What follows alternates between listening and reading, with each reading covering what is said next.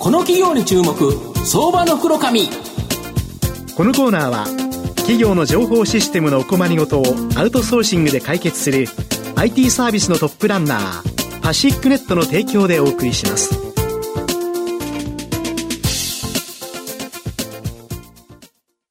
は相場の福の神こと藤本信之さんと一緒にお送りします。藤本さんよろしくお願いします。毎度、相場の福の神こと藤本でございます。まあ、マーケット、なかなか厳しい状況は続くんですが、うん、やはりですね、大きな成長を期待できる企業を今後も紹介していきたいなというふうに思います。今日、えー、ご紹介する成長企業はですね、証券コード2337、東証プライム上場、いちご代表執行役社長の長谷川拓馬さんにお越しいただいています。長谷川社長、よろしくお願いします。よろしくお願いします。いちごは東証プライムに上場しており、現在株価330円、1単位3万円少しで買えます。東京都千代田区の帝国ホテルタワー、こちらにですね、本社を置くサステナブルサステナブルな社会への貢献を目指し、不動産の有効活用とエネルギー創出、これをですね、軸とした事業を推進している企業になります。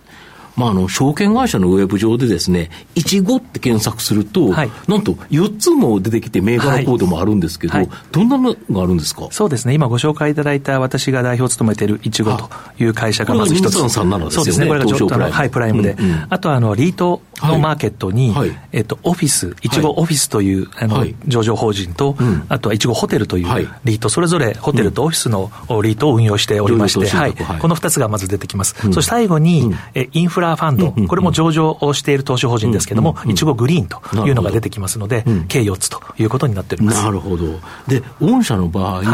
自分のお金、自社資産での運用というものと、先ほどのリートとか、インフラファンドのような、いわゆるですね、他の投資家のお金を集めて運用する、まあ、これの運用報酬の2つ、これが大きな収益なんだとか。そうですね。まず自己資金、うん、自己資金でですね、うんうん、不動産の運用をしておりまして、あと先ほど申し上げた3つの上場投資法人を含めた AM 事業、アセットマネジメント事業が、はい、大きな報酬、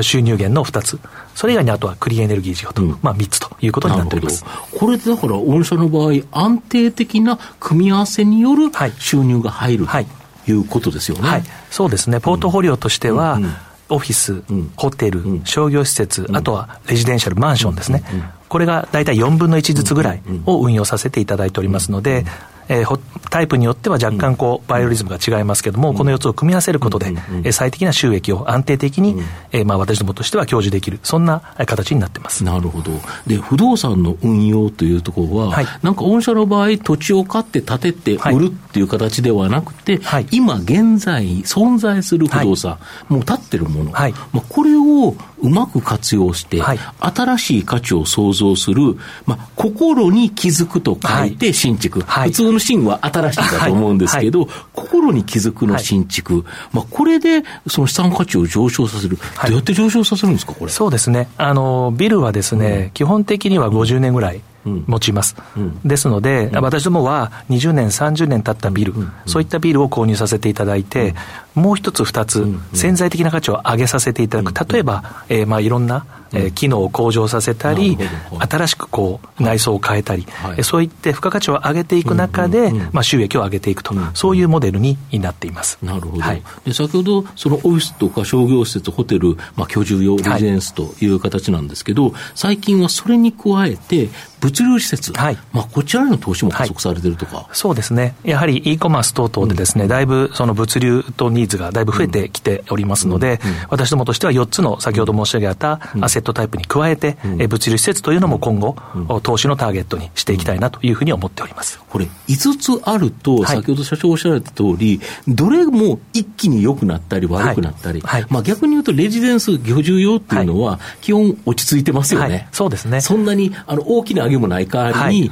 逆に住まないということは、コロナになろうが、人は住んでるから、絶対に家賃を払ってくれると、ただ、商業施設は、例えばコロナになると行かなくなっちゃうとか、ホテルもあの行かなくなっちゃうとか、あるけどということですよね。そうですね、えっと、オフィス、レジデンシャル、あとロジスティック、物流はどちらかというと、コストセンターなので、安定的に推移します。商業とホテルはプロフィットセンター、要は収益を生む施設なので、景気感濃度が高いと、まあ、これを組み合わせるというところが、私もの、まあ、一つのポイントというふうになってます。まあ、逆に言うとこのこ、ホテルがあったということで、コロナ禍ではですね、はい、ホテル事業っていうのはちょっと赤字で苦しんじゃったとそうです、ね、いうところあるんですけど、はい、直近では、これコロナ以上に、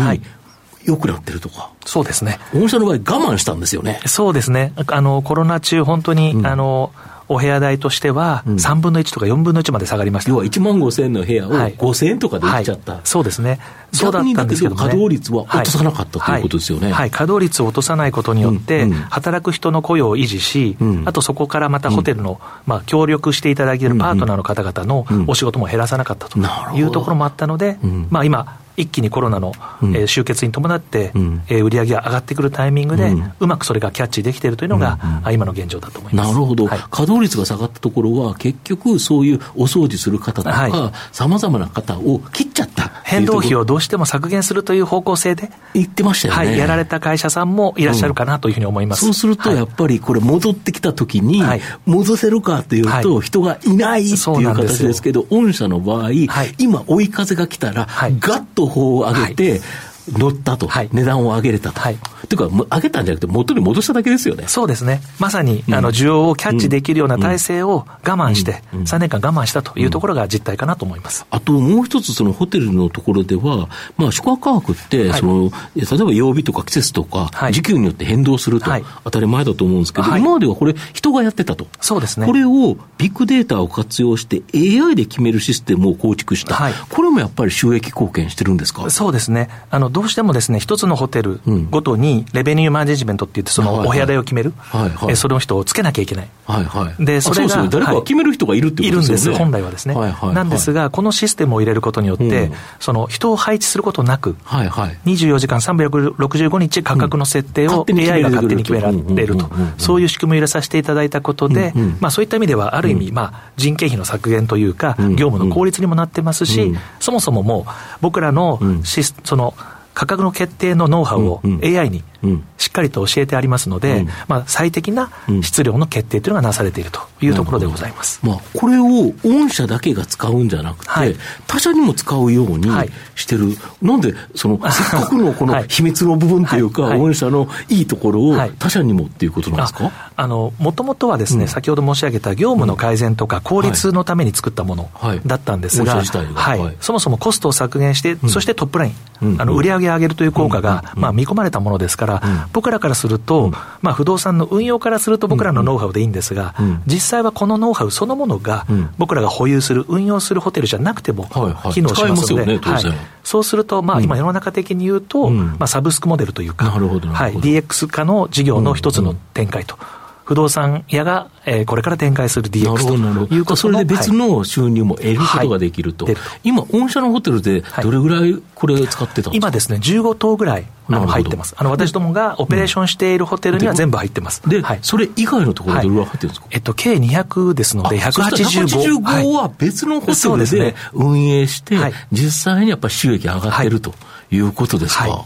これ、だけど日本のやっぱホテル業にとってはいいことですよね。そうですね。間違いなく、あの、ダイナミックプライシングっていうのは、これいろんな業界でやられてますけども、ホテルに関してはこれからどんどん、あの、需要が、インバウンドも入ってきますので、こういったシステムを皆さんにお使いいただくことで、日本を元気にしていけたらなとも思っております。なるほど。御社の今後の成長を引っ張るもの、改めて教えていただきたいんですが。はい。あの大きくあの2つあるかなと思っていまして、うん、まさにあのコロナによってだいぶ痛みましたけども、うんはい、ホテルのこの回復というのは、はい、私どもの収益にも大きく寄与してくるかなと思ってますので、このインバウンドの需要をうまく取り込みながら、うん、当社としては先ほど申し上げた新築、この事業を大きく伸ばしていきたいというのが一つ、あとはアセットマネジメントですね、先ほどリートも含めて3つの上場投資を持ってますけど、えこちらをもっともっと成長させてですね、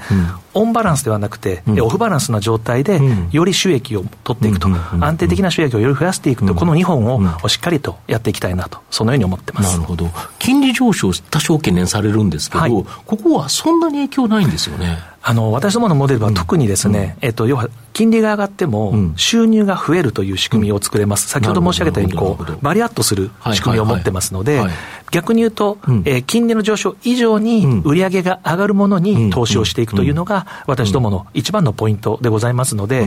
ある程度金利上昇とインフレというのは、今後不動産にとってはマイナスにはならないんではないかなというふうに思っております。なるほど。ありがとうございます。まあ、最後まとめさせていただきますと、いちごはリートやインフラファンドでの運用報酬での安定収益と自社資金での運用を組み合わせて、また投資対象もですね、現存の不動産と再生可能エネルギー、これを組み合わせ、またさらに現存不動産の中でもオフィス、商業施設、ホテル、居住用、物流施設組み合わせるなどですね、うまくですね、分散し、リスクを低減してですね、まあ収益を安定的に上げててきた企業になります。今後は新型コロナショックで厳しかったホテル関連がインバウンドの復活などから大きな収益増を期待できると思います。じっくりと中長期投資で応援したい相場の福の神のこの企業に注目銘柄になります。今日は証券コード2337東証プライム上場1号代表執行役社長の長谷川拓馬さんにお越しいただきました。長谷川さんありがとうございました。ありがとうございました。藤本さん今日もありがとうございました。どうもありがとうございました。企業の情報システムのお困りごとをアウトソーシングで解決する IT サービスのトップランナー。東証スタンダード証券コード3021パシフィックネットはパソコンの導入、運用管理、クラウドサービスからデータ消去、適正処理までサブスクリプションで企業の IT 部門を強力にバックアップする信頼のパートナーです。取引実績1万5000社以上。東証スタンダード証券コード3021パシフィックネットにご注目ください。この企業に注目、相場の黒髪。このコーナーは企業の情報システムのお困りごとをアウトソーシングで解決する IT サービスのトップランナーパシックネットの提供でお送りしました。